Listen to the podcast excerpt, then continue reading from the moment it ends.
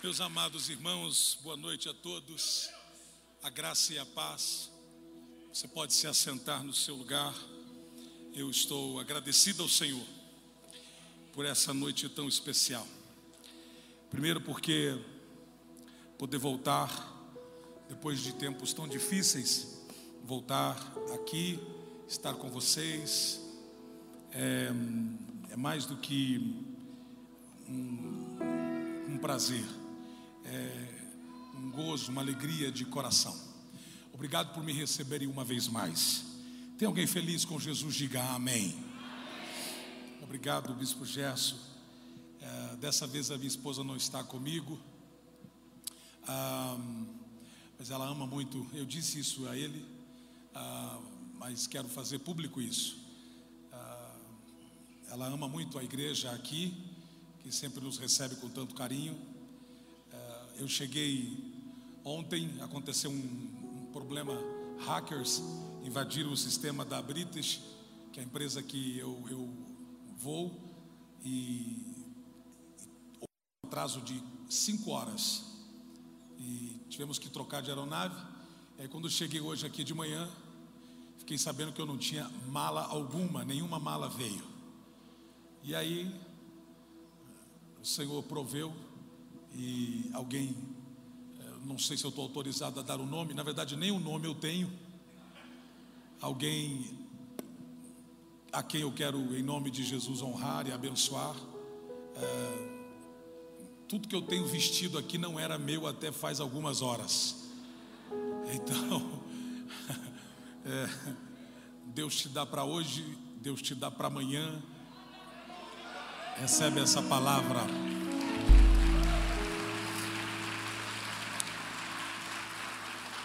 Eu, como deu pane no sistema, faltava cinco minutos para o voo fechar.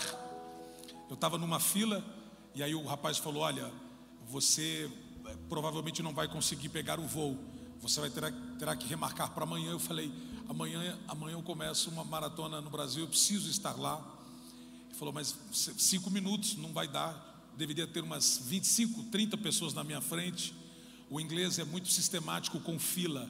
Ele não corta fila e odeia quem corta fila. Corta fila, né? É, corta, fura fila, fura. E aí eu estou há quase 20 anos é, lá, então eu conheço bem. Então eu fiquei na minha, falei, Deus, falta cinco minutos, o Senhor fez do nada tudo, o que é cinco minutos para o Senhor? O Senhor sabe que eu cheguei no horário, a culpa não é minha, mas o voo não vai me esperar. Tinha um homem na minha frente e ele estava sem máscara. E nos aeroportos, ainda na Inglaterra, o único lugar que se exige usar máscara é no hospital, nos hospitais e na, no aeroporto. Ele estava sem máscara. E ele falou: Você segura a fila aqui para mim que eu vou procurar uma máscara. E eu falei: Olha, eu, a minha esposa tem um quilo de máscara aqui na, na, na mala. Você aceita uma? Ele falou: Uau, vai ser maravilhoso. Então eu abri e dei uma máscara para ele. Ele colocou e com a máscara ele disse: Eu vou ali e já volto. Não tinha que me dizer nada, eu não conhecia ele. Aí ele foi lá no balcão, conversou e falou. E eu ouvi ele falando: Eu estou no voo para São Paulo, faltam dois minutos para fechar o voo. Eu vou perder o voo. Ela falou: Vai perder mesmo, dá seu passaporte aqui. E aí ele falou assim: Mas está o meu amigo também.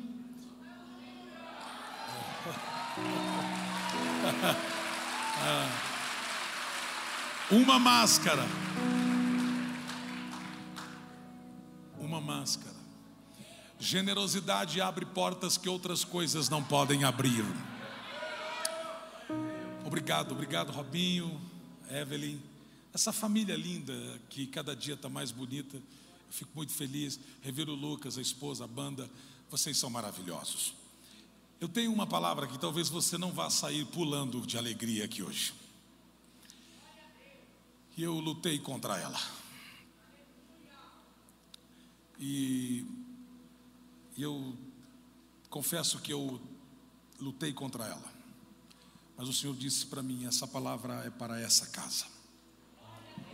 Essa palavra é para esse povo. Essa palavra é para essa noite. Então, eu queria que você abrisse o seu coração, se permitisse e ouvisse essa palavra. Quando a sua fé não é fake, quando a sua fé é autêntica, ela é aprovada. Então, eu vou falar sobre o poder da autenticidade. 1 Crônicas capítulo 12. Se eu pudesse ter retorno só, o som daqui sempre é maravilhoso. Só vou pedir retorno, por favor. 1 Crônicas 12, 32. Dos filhos de Isacar, duzentos de seus chefes, entendidos na ciência dos tempos, para saberem o que Israel devia fazer, e todos os seus irmãos, sob suas ordens, o seguiam. Dos filhos de Isacar, duzentos dos seus chefes, entendidos na ciência dos tempos, para saberem o que Israel devia fazer. Escute isso. Você precisa responder à estação que você está vivendo. Olhe bem para mim, por favor. Se você não entender o tempo que você está vivendo, você vai sofrer vivendo o que você vive. Quando você discerne, quando você tem discernimento de saber qual é a estação que você está. Exemplo, eu saí da Inglaterra com uma blusa. Essa blusa se fez desnecessária quando eu cheguei hoje aqui, nove e meia da manhã, porque a estação de lá é uma outra, difere dessa daqui. Se você usa roupas distintas à estação que você está submetido, você sofre com isso. Se você usa uma bermuda num frio de menos 10, você pode ter uma hipotermia, você pode morrer. Se você usar um sobretudo, um ponche, se você usar um, um, uma roupa muito num sol como o de hoje, aqui de Brasília, você também pode ter um problema sério, porque se você não discernir o tempo, a estação que você vive, você sofre na estação. Porque aqui tem muita gente que não consegue fluir, porque não discerniu qual a estação que está vivendo. Há um movimento que está subindo eu sinto Deus aqui, eu não sei como é que isso vai terminar. Mas eu estou sentindo um movimento de Deus que está subindo, subindo, subindo, subindo, e Deus está desafiando o seu povo a viver autenticamente. Na próxima estação, na próxima estação, não caberá aos medíocres. Na próxima estação, não caberá os que não se enquadram no reino. Na próxima estação, não caberá fake fé ou fé falsificada. Na próxima estação, a autenticidade será requerida. Eu não sei se tem alguém aqui. Só não pode baixar meu retorno. Deus está inspirando coisas. Vire para o teu irmão e diga assim: Deus está inspirando coisas. Não fale com mais autenticidade, diga assim: Deus está inspirando coisas Há um mover de inspiração que está fazendo a igreja ir para um outro nível, para um outro patamar, para um outro momento. Não virá um avivamento sem autenticidade, não virá glória de Deus sem autenticidade, não virá o que Deus prometeu para alguém que não quiser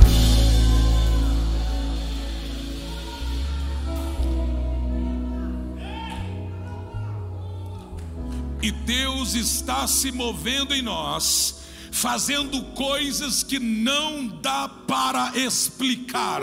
Você não vai, ah, my God, você não vai conseguir explicar ou explicar para os seus filhos o que Deus está fazendo. Você não vai conseguir explicar para os teus pais o que Deus está fazendo. O que você fez no oculto, no privado com Deus, Deus vai trazer a luz Será que tem alguém aqui que pode crer? Deus está levantando uma, e eu não queria generalizar, mas eu vou dizer um movimento de autenticidade pessoas que estão cansadas de tentar serem outras pessoas. Oh, eu sinto Deus aqui. Pessoas que estão cansadas de viver o que elas não nasceram para viver. Se você é autêntico, o mais provável que vai acontecer é que Deus confiará em você aquilo que não confiou a mais ninguém.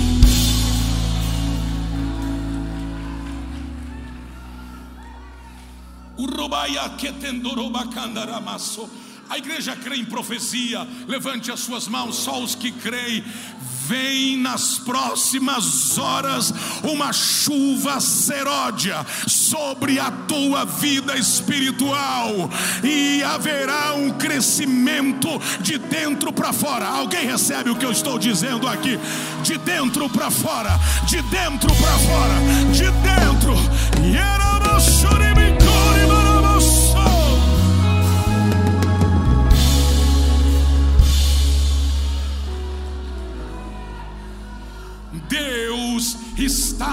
levantando pessoas confiáveis, reais, autênticas, para confiar, oh my God, para confiar os tesouros da terra, para confiar os maiores altares, para confiar as maiores empresas, para confiar os mais prodigiosos filhos.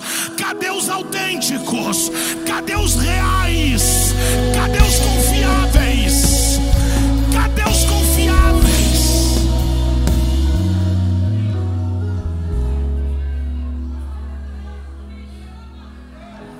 Quando Deus se move na terra, muitas vezes o inimigo não pode parar. Oh my God, eu sinto Deus aqui. Muitas vezes, quando Deus começa a se mover na terra, o diabo não pode parar o que Deus está fazendo. Diga para o teu irmão, diga quando Deus começa a mover. Não, não, não, não, não. Eu queria que você falasse com sangue nos olhos. Diga quando Deus começa a mover. O diabo não vai poder parar. Mas vai querer diluir.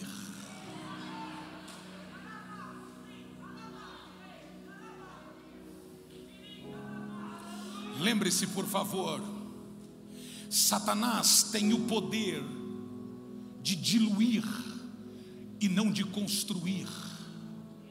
Satanás não tem poder de criar, mas tem poder de destruir. E quando ele não pode destruir, então ele vai querer liquificar, diluir. Oromondo chorobohai.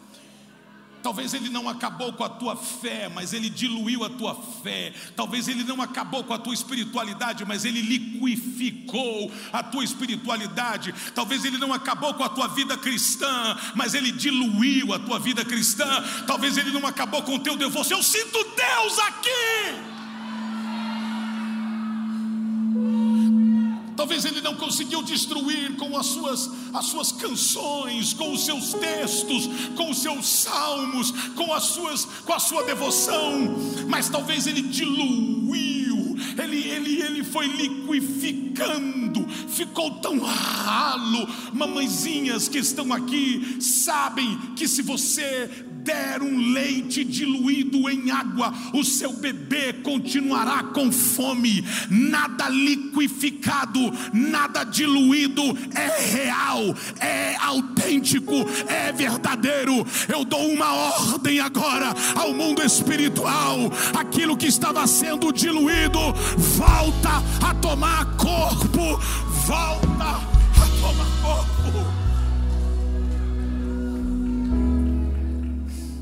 Lembre-se, Deus disse a Moisés: Moisés, eu quero que você vá a Faraó, e você vai dizer a Faraó para que Faraó deixe o meu povo ir.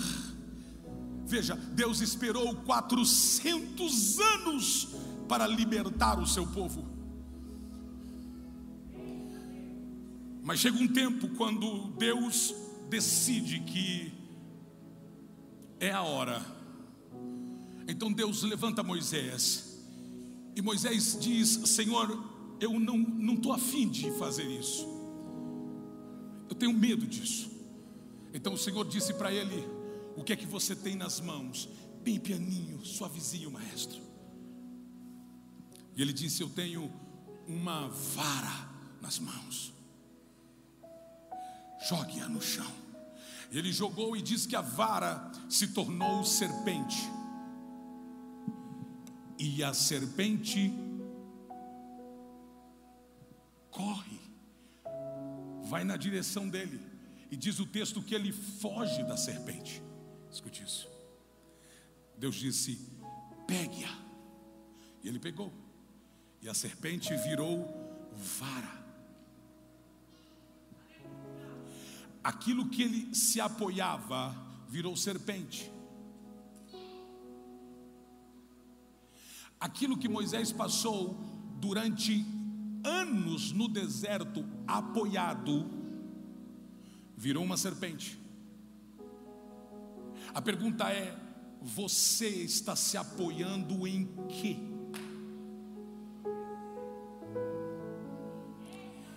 Então, após uma palavra liberada, a serpente vira vara e ele pega a vara e Deus disse para ele: Você vai diante de Faraó e vai dizer: Let my people go.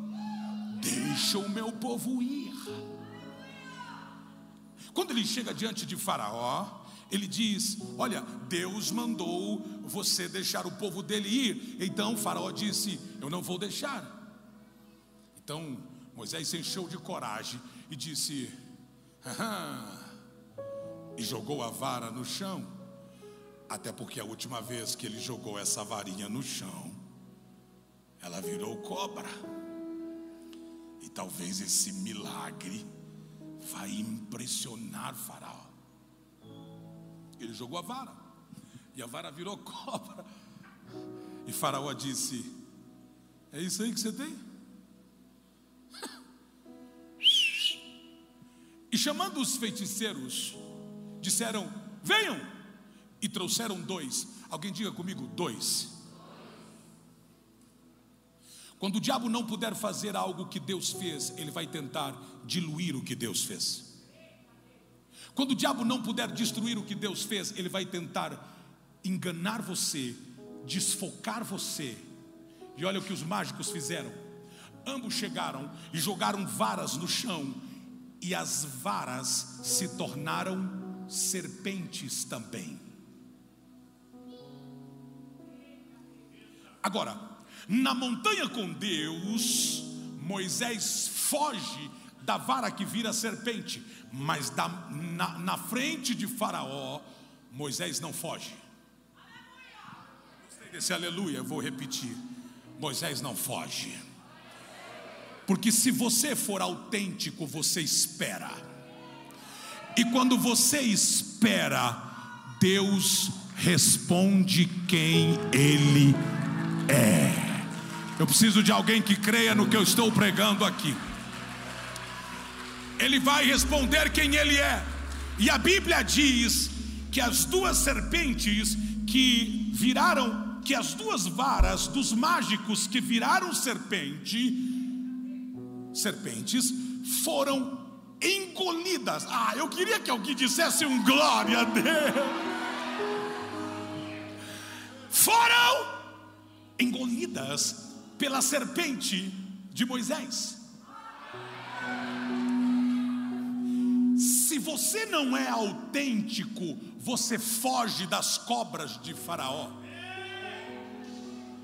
Se você for real, você espera e diz: O meu Deus vai fazer. Mas, pastor, está demorando. Não importa, o meu Deus vai fazer. Mas, pastor, faz 20 anos, o meu Deus vai fazer. Sabe o que eu estou sentindo? Eu estou sentindo que a cobra que era das mãos de Moisés está engolindo as artimanhas de Satanás. Eu preciso de alguém que dê um grito de glória.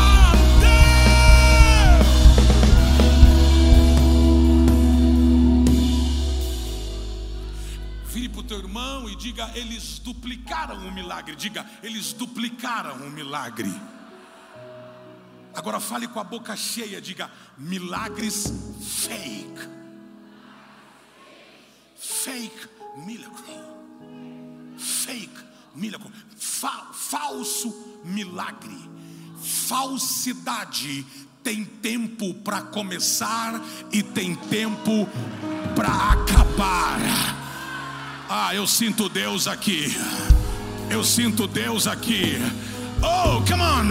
Deus vai levantar adolescentes que não viverão uma vida medíocre, um pé lá e um pé aqui, mas que vão dizer: Eu vou fazer a diferença.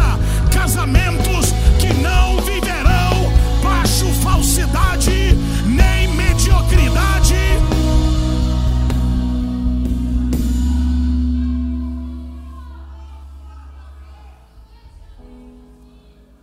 Oh my God, eu sinto Deus aqui.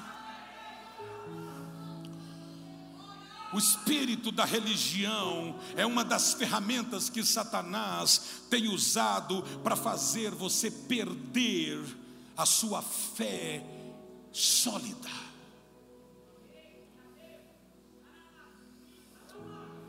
O espírito de religião tem feito muitas pessoas perder a ousadia de viver uma vida cristã piedosa, uma vida cristã de verdade. Olhe para cá, não é nenhum santo que está pregando aqui, aqui é um homem cheio de falhas que luta todos os dias para ter uma vida diante de Deus, marido de uma só mulher, pai de dois filhos, que tem um que pastoreia um rebanho em 19 nações, trabalhando com tanta força e com tanta vontade, mas que tem dias que eu digo: Deus, eu preciso que a minha fé seja ajustada, porque eu vejo tanta coisa e o meu coração está pressando, pressando, passando por pressões e eu preciso saber, eu preciso ser chacoalhado.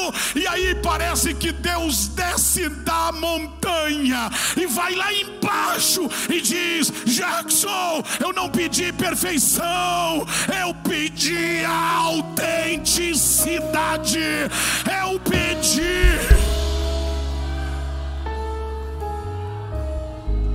Diga, diga para o teu irmão, quando Deus começar a mover, diga, diga, diga para ele, quando Deus começar a mover, algumas coisas estranhas podem acontecer. Você se lembra que Jesus, bispo, uh, Jesus ia nascer e então Herodes diz: matem todos os meninos. Não entendo, Senhor, desculpa, a sua vinda seria um desbravador ou um grande genocídio, porque quando disseram que o Senhor viria e que o Salvador viria e que seria um menino, Herodes começa a matar todos os meninos. Desculpa, Deus, eu não estou entendendo. Jackson, antes da chuva veio o trovão, veio um relâmpago, veio o tremor, veio o vento vem a dor. Sabe, se você não tiver dor, você se torna insensível. Insensíveis são pessoas que não têm capacidade de experimentar o ai, dói. E os que não têm coragem de dizer que dói é porque ou não sentem nada, ou porque nunca valorizaram o poder que está por detrás da dor. O Senhor está dizendo: Herodes mandou matar os meninos, mas no meio desse furacão vai nascer um que veio de uma mulher, mas ele é poderoso para fazer. Enfim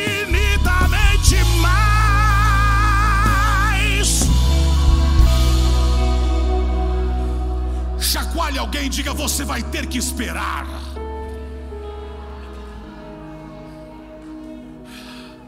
Você vai ter que esperar. Você vai ter que esperar.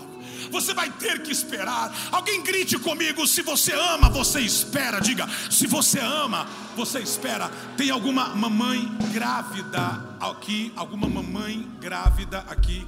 Aqui? Aonde? Não é profecia, não. Eu só quero saber lá. Quantos meses? Dois. Está com vontade de ver seu bebê? Já ama seu bebê? Que lindo. Vamos fazer um acordo. Já que você tem vontade de vê-lo, vontade de ver o rostinho dele, vamos fazer o seu parto hoje? Não entendi. Você disse que o ama, você diz que o quer, você diz, mas você não quer ele antes do tempo. Eu preciso de alguém que tenha coragem o suficiente para dizer para esse irmão: se você ama, você espera a cobra de Deus, eu estou falando numa linguagem figurada, vai engolir a cobra de Faraó. Você terá que esperar, você terá que esperar, você terá que. Levante a sua mão direita para o céu e diga: Eu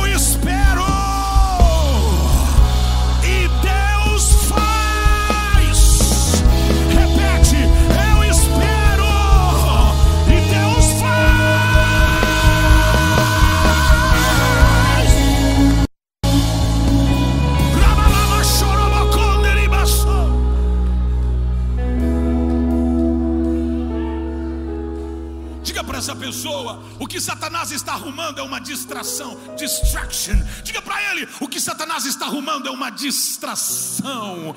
Fala, diga, o que o Satanás está arrumando é uma distração. Tira o olho do furacão e coloca o teu olho naquele que pode todas as coisas.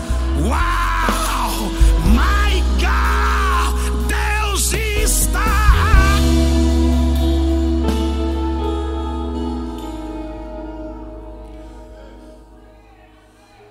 fará de tudo para confundi-lo. Ele fará de tudo para confundir o seu ponto de vista, ele fará de tudo para confundir o seu milagre, ele vai duplicar cobras para você ficar com medo, oh my God, ele vai duplicar serpentes para você sair correndo e dizer: Ah, eu tinha medo de uma, imagina três, e Deus está dizendo: Não corre, não fuja, espere. Aonde está a igreja de Deus aqui? Dá um grito de glória a Deus. Levante a sua mão direita, diga assim: Eu saberei o tempo.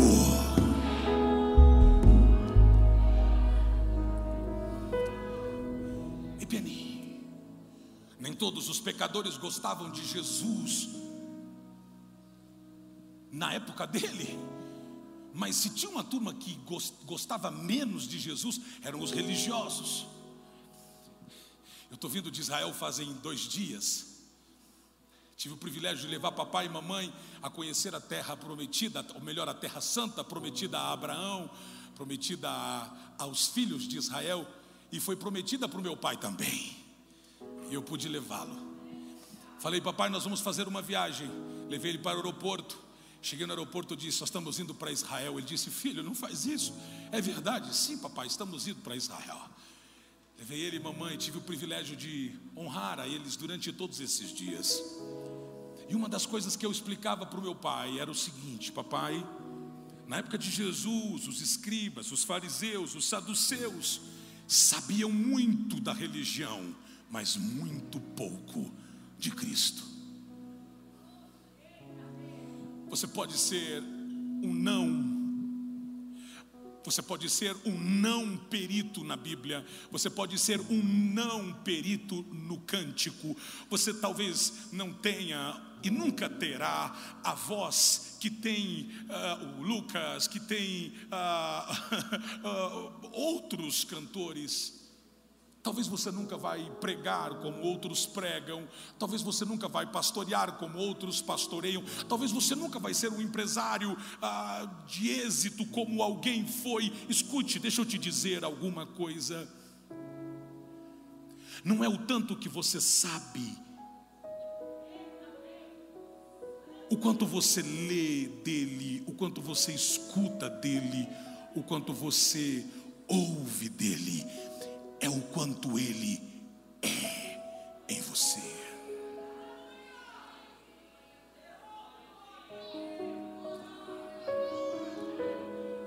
Listen, Jesus nunca foi gentil com os religiosos.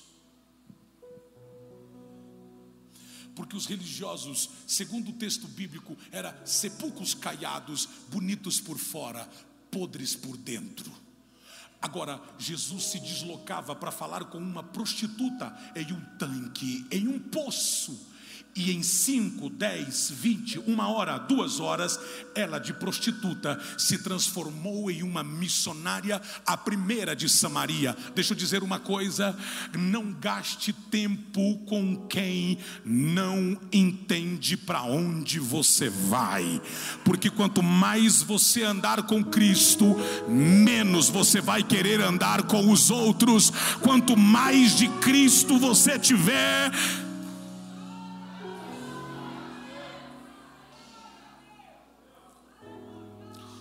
você vire para alguém e diga assim, em nome de Jesus. Autenticidade.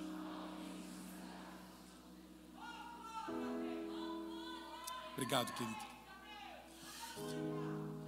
Eu estou crendo, bispo, que Deus está levantando uma geração de gente autêntica.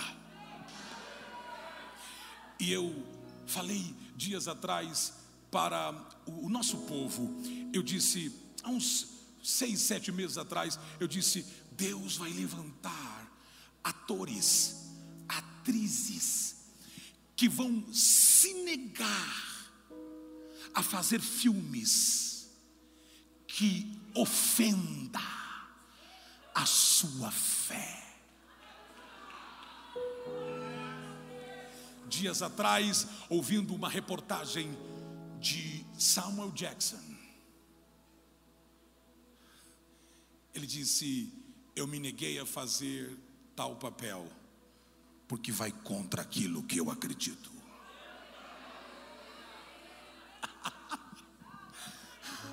Eu estou crendo que vai chegar uma hora que pessoas vão dizer, com todo respeito, eu não vou a esse lugar, porque vai contra aquilo que eu creio com todo respeito, eu vou escutar todos, não tem problema, mas eu não vou me deter a ouvir, porque vai, vai contra aquilo que eu creio. Se fere a minha autenticidade, eu me distancio.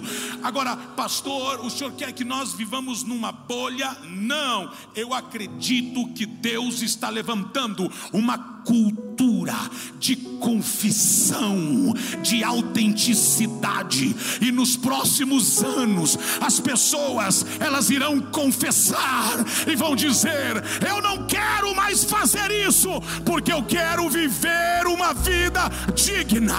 Eu não quero mais esse convite, porque ah, será que tem alguém aqui que consegue me ouvir? Haverá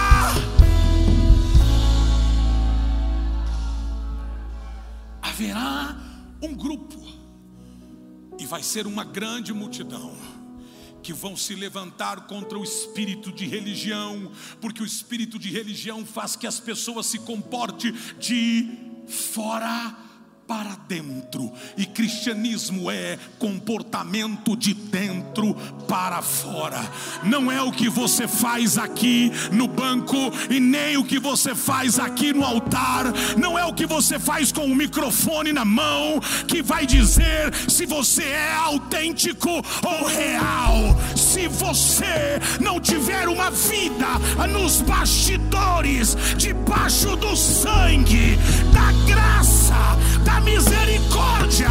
Será que tem alguém aqui? Será? Será?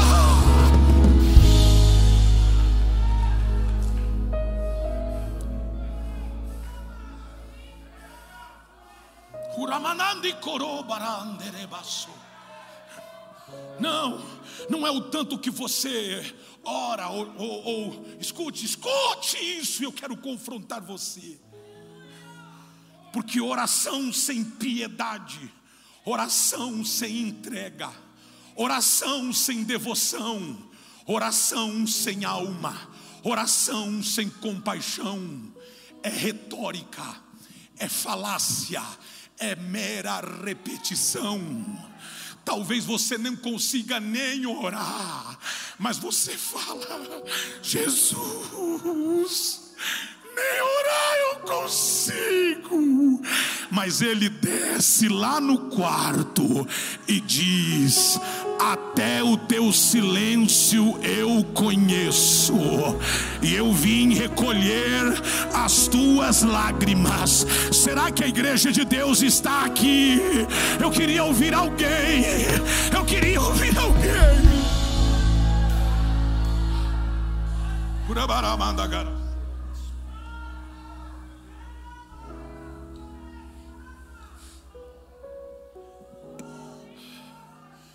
Ele vai parar. Você não vai ver nos evangelhos Jesus parando para falar com os religiosos, mas você vai ver ele parando para falar com uma prostituta. Você vai ver ele parando para falar com um ladrão. Ah, ah, aspas, ele foi dormir na casa do ladrão.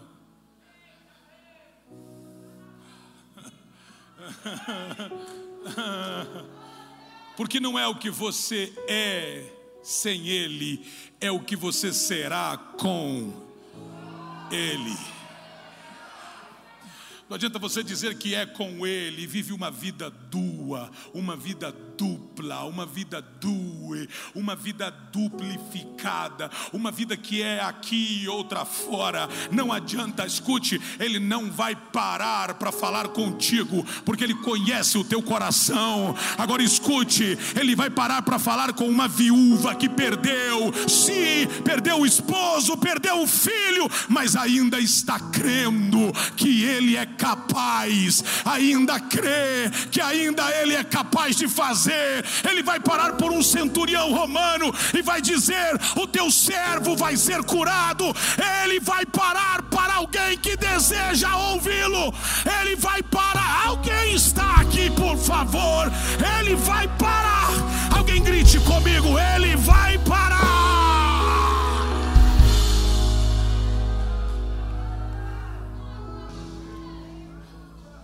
Quarta-feira eu estava no Gólgota e todas as vezes que eu vou lá eu me emociono demais, maestro. E aí eu estava olhando para o Gólgota, aquele lugar que parece a caveira, está sem o nariz, mas é a caveira. E eu olhava para aquilo e dizia: que lugar feio, mas que lugar alto. Escute, eu vou repetir que lugar feio. O monte parece uma caveira, mas que lugar alto. Porque não é o feio que você parece ser ou estar, é quem vai estar no alto da sua existência. A madeira, o madeiro, Cristo, foi posto sobre aquela montanha, sobre a montanha. A montanha é feia, mas ele estava sobre a montanha. Eu não sei qual é o teu estado agora. Eu só vim te dizer que ele está sobre o seu estado. Alguém está comigo? Diga um amém aqui. Alguém está comigo? Diga um amém aqui. Alguém está comigo? Agora, agora escute. Todas as vezes que você entrar numa cultura de confissão, de prostração, de rendição, ele desce. Dois homens entraram para orar. Um batia no seu peito e dizia: Bendito seja o Senhor que me fez, que me fez, que me fez. Eu sou, eu tenho, eu dou, eu faço. O segundo entrou rastejando e dizendo, dizendo Senhor, não me mata. Eu estou dando aqui parafraseando. Não me mata porque eu sou tão miserável.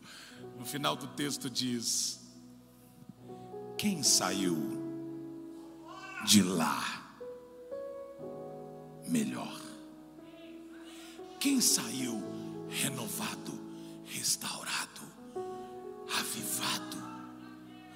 O que arrotava a sua arrogância religiosa? ou que dizia: ai de mim que sou pecador. Quem? Escute, na cultura do homem, quanto mais você desce, mais você será pisado. Na cultura do reino, quanto mais você se prostra, mais você será exaltado.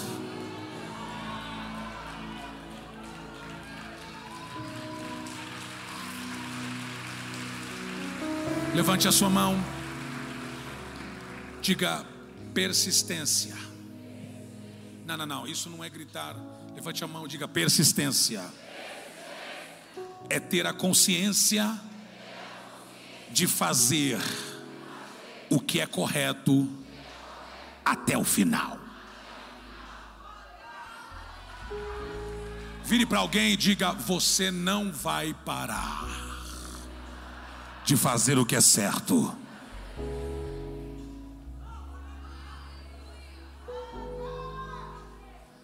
Você não vai parar. Você não vai parar.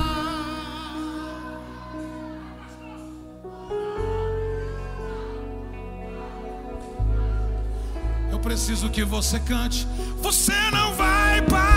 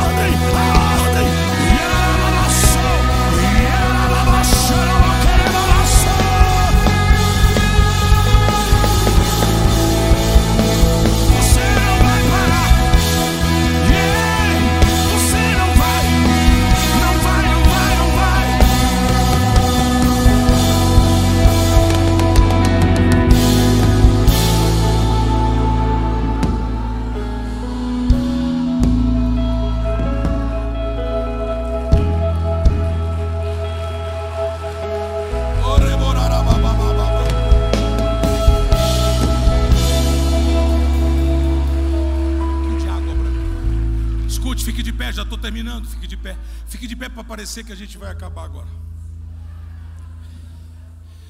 Vire para alguém e diga assim: Eu gosto da Bíblia. A água está aqui, desculpa, é que eu estou cego. Cego não, eu só não estou vendo tudo.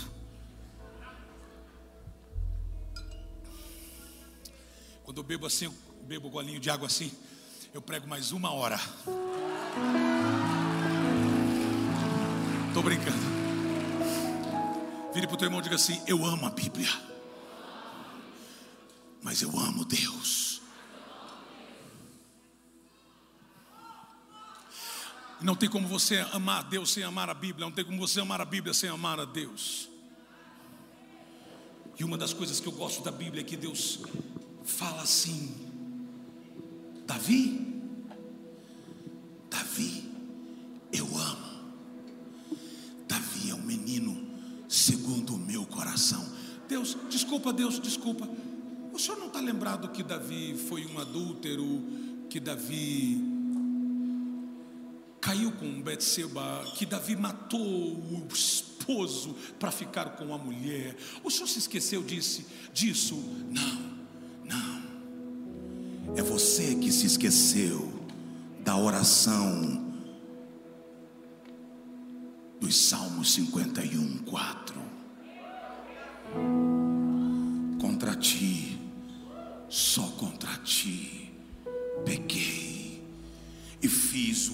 Tu reprovas, de modo que justa é a tua sentença, e tens razão em condenar-me.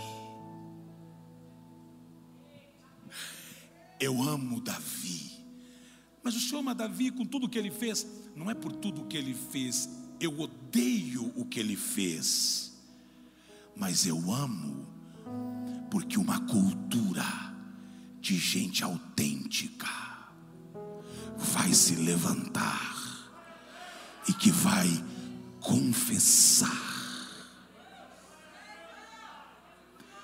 e vai se levantar.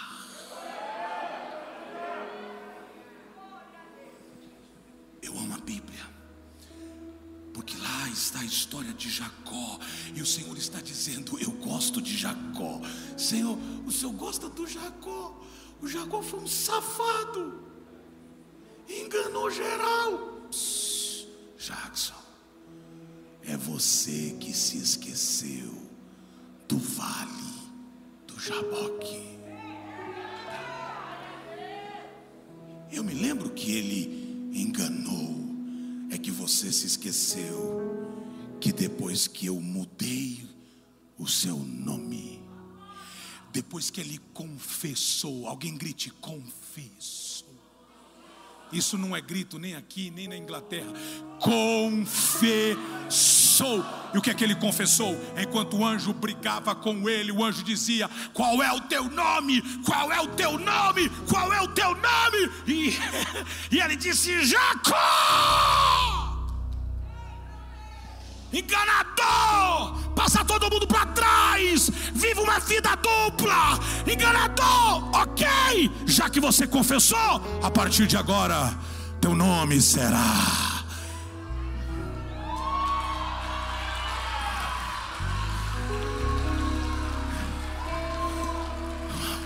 Há uma cultura que está se levantando.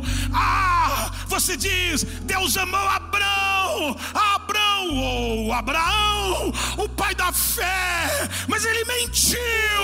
Mas você se esqueceu que Deus o chamou de amigo. Ele é meu amigo, e amigo de verdade não mente para o amigo.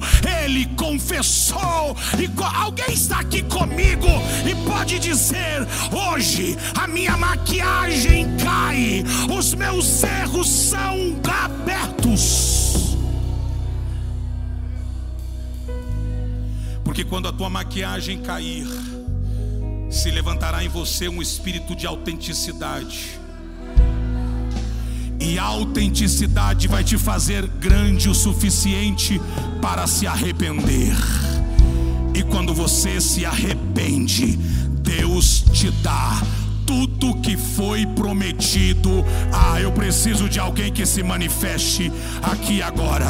Eu preciso que alguém levante a mão e diga um glória a Deus. Aleluia.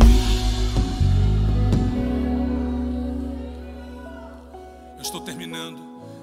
Não estou com um pico de vontade de terminar, mas eu estou, já vou terminar. Vire, vire para o teu irmão e diga assim: em nome de Jesus, você só será pleno se confessar. Diga para ele assim: quem é você?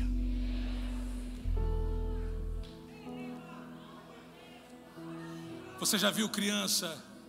Criança é a coisa mais linda, porque criança, criança, se ela vem aqui e ela destrói uma florzinha e você diz, quem que fez? Ela coloca a mão para trás e logo ela vai dizendo, não, não, não, mas não é a, não é a negação do que fez, já é o pensamento da consequência,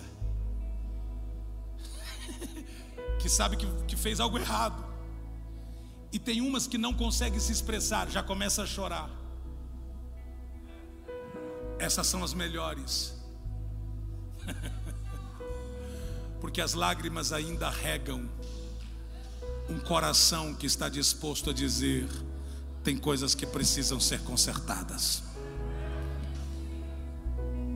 Tem coisas que precisam ser ajeitadas. Agora escute isso. Deus está dizendo: se você confessa, se você se torna vulnerável, não vulnerável para o diabo, mas com vulnerabilidade para dizer: Eu preciso. Eu te coloco num lugar aonde eu vou purificar você. Isso quer dizer que a raiz central daquilo que você pecou será arrancada. Alguém, alguém levante a mão assim, coloca a mão assim, nessa posição, diga assim: arrancada. Puxa para cima assim, ó. Deus não vai te sarar superficialmente. Ele não vai te libertar por um dia. Ele não vai ele não vai curar você de alma superficialmente. Ele não vai te fazer sentir um arrepiozinho hoje, agora e daqui meia hora você cair na pornografia. Não, ele vai mudar, ele vai arrancar a raiz e vai dizer: aquilo que te matava não vai te matar mais.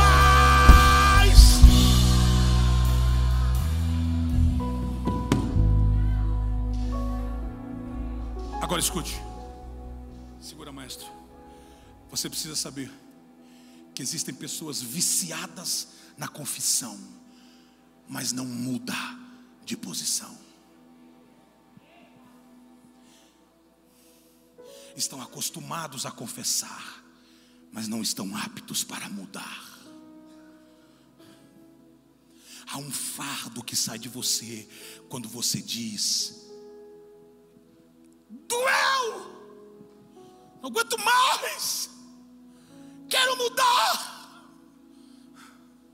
Um jovem chegou e disse: Pastor, eu sou viciado em pornografia, mas eu sou, eu sou líder.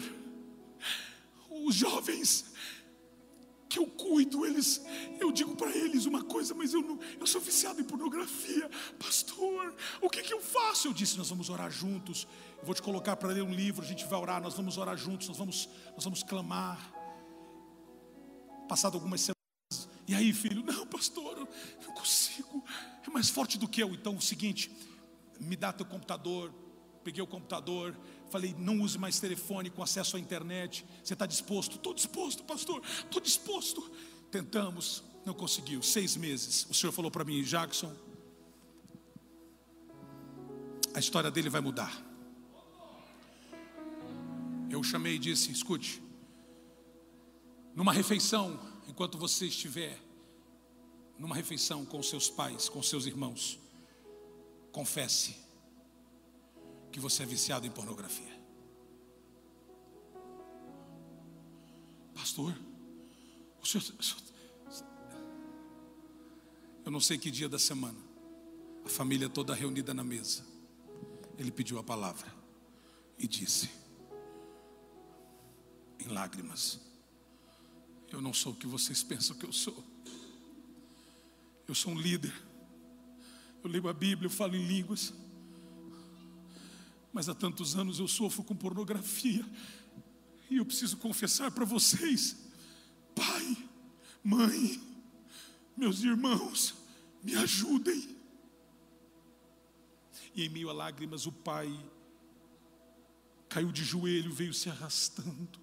Chegou perto da perna dele, o abraçou, colocou a cabeça na perna dele, começou a chorar.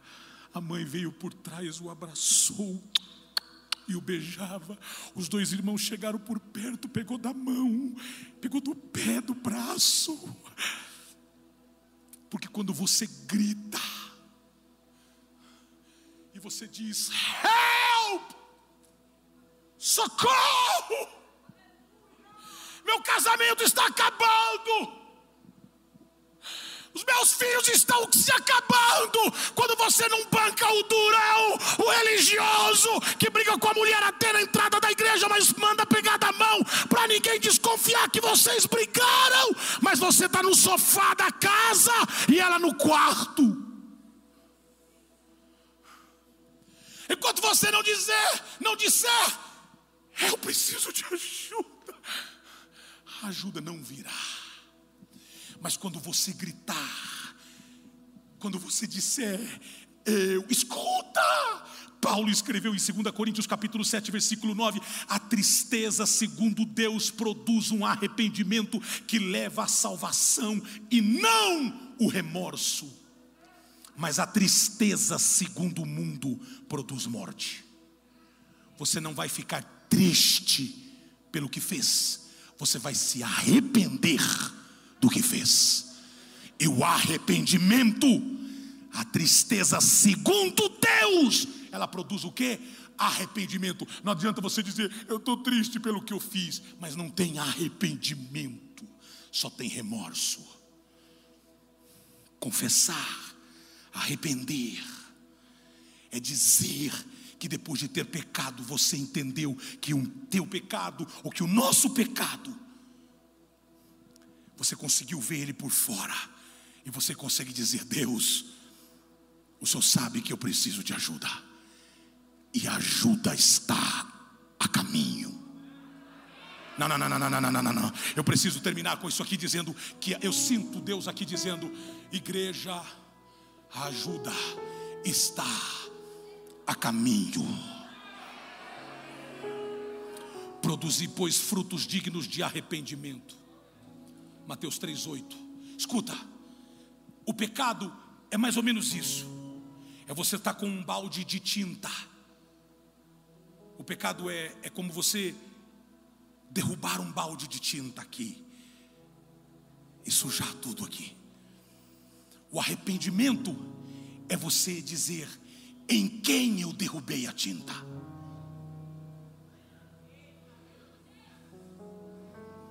E o fruto do arrependimento é dizer: eu vou limpar essa bagunça. Me perdoe. Não, não, não, não, não. Retira essa palavra. Não, não, não me perdoe, não. Eu vim aqui porque Deus me mandou trazer essa palavra para essa casa. Vocês vão experimentar o maior mover de Deus, da cultura de arrependimento e confissão.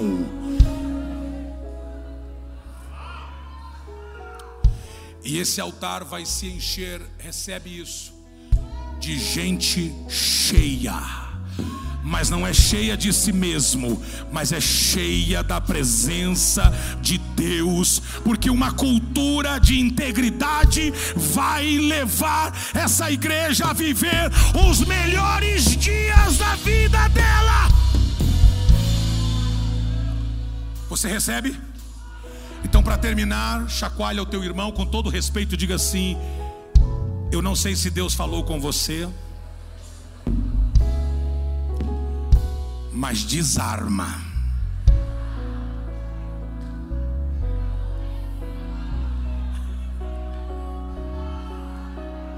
Na tela, por favor, 1 Samuel 18, 1, e eu vou encerrar, já entrego no time para os pastores. Na tela, se dá para passar o texto na tela? 1 Samuel 18, 1. E sucedeu que, acabando ele de falar com Saul, a alma de Jonathan se ligou com a alma de Davi, e Jonathan o amou.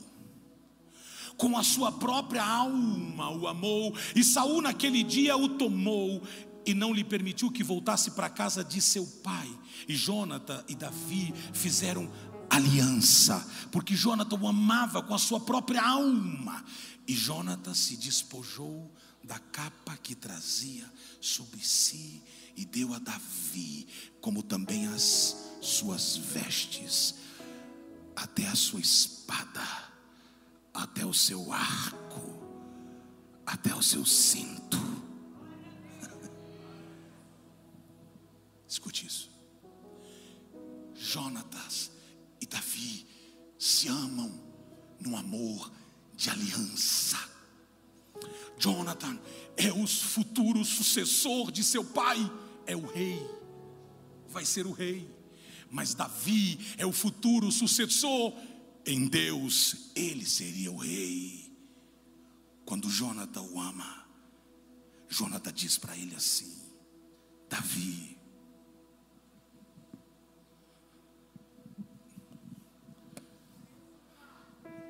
Fica aqui, maestro. Toma minha capa.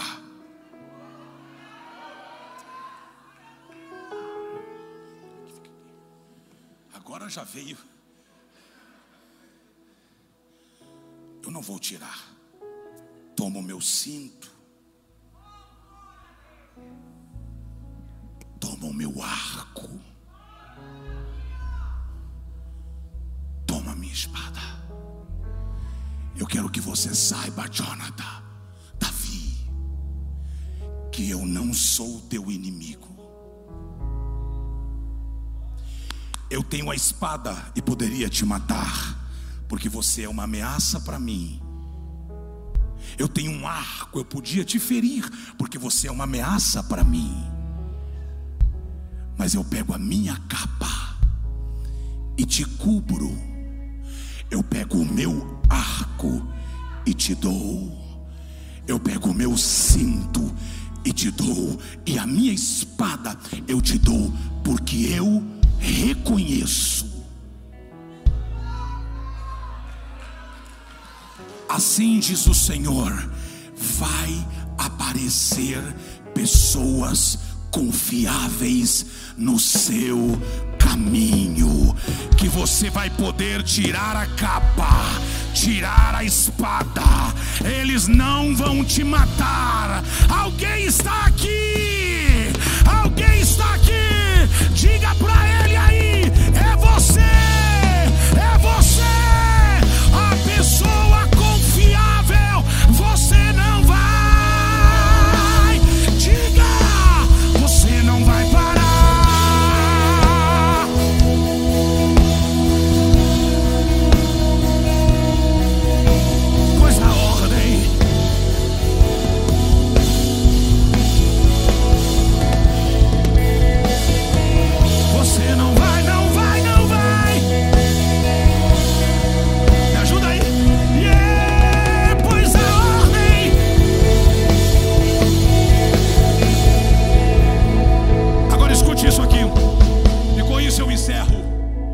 Quando você dá uma espada para alguém, você está correndo o risco que ele te machuque. Diga para alguém, diga para alguém, quando você dá uma espada para alguém, você corre o risco de alguém te machucar. Agora, se você tem medo de ser machucado, não vai conseguir viver. Ei! Porque a dor faz parte do processo. Espírito Santo manda repetir isso. A dor faz parte do processo. Mas quando você não tem mais a espada, então você não mata mais ninguém. Eu vou repetir: você não tem mais espada, então você não mata mais nem A, nem B, nem C. O que eles quiserem fazer comigo é problema deles. Eu não mato ninguém.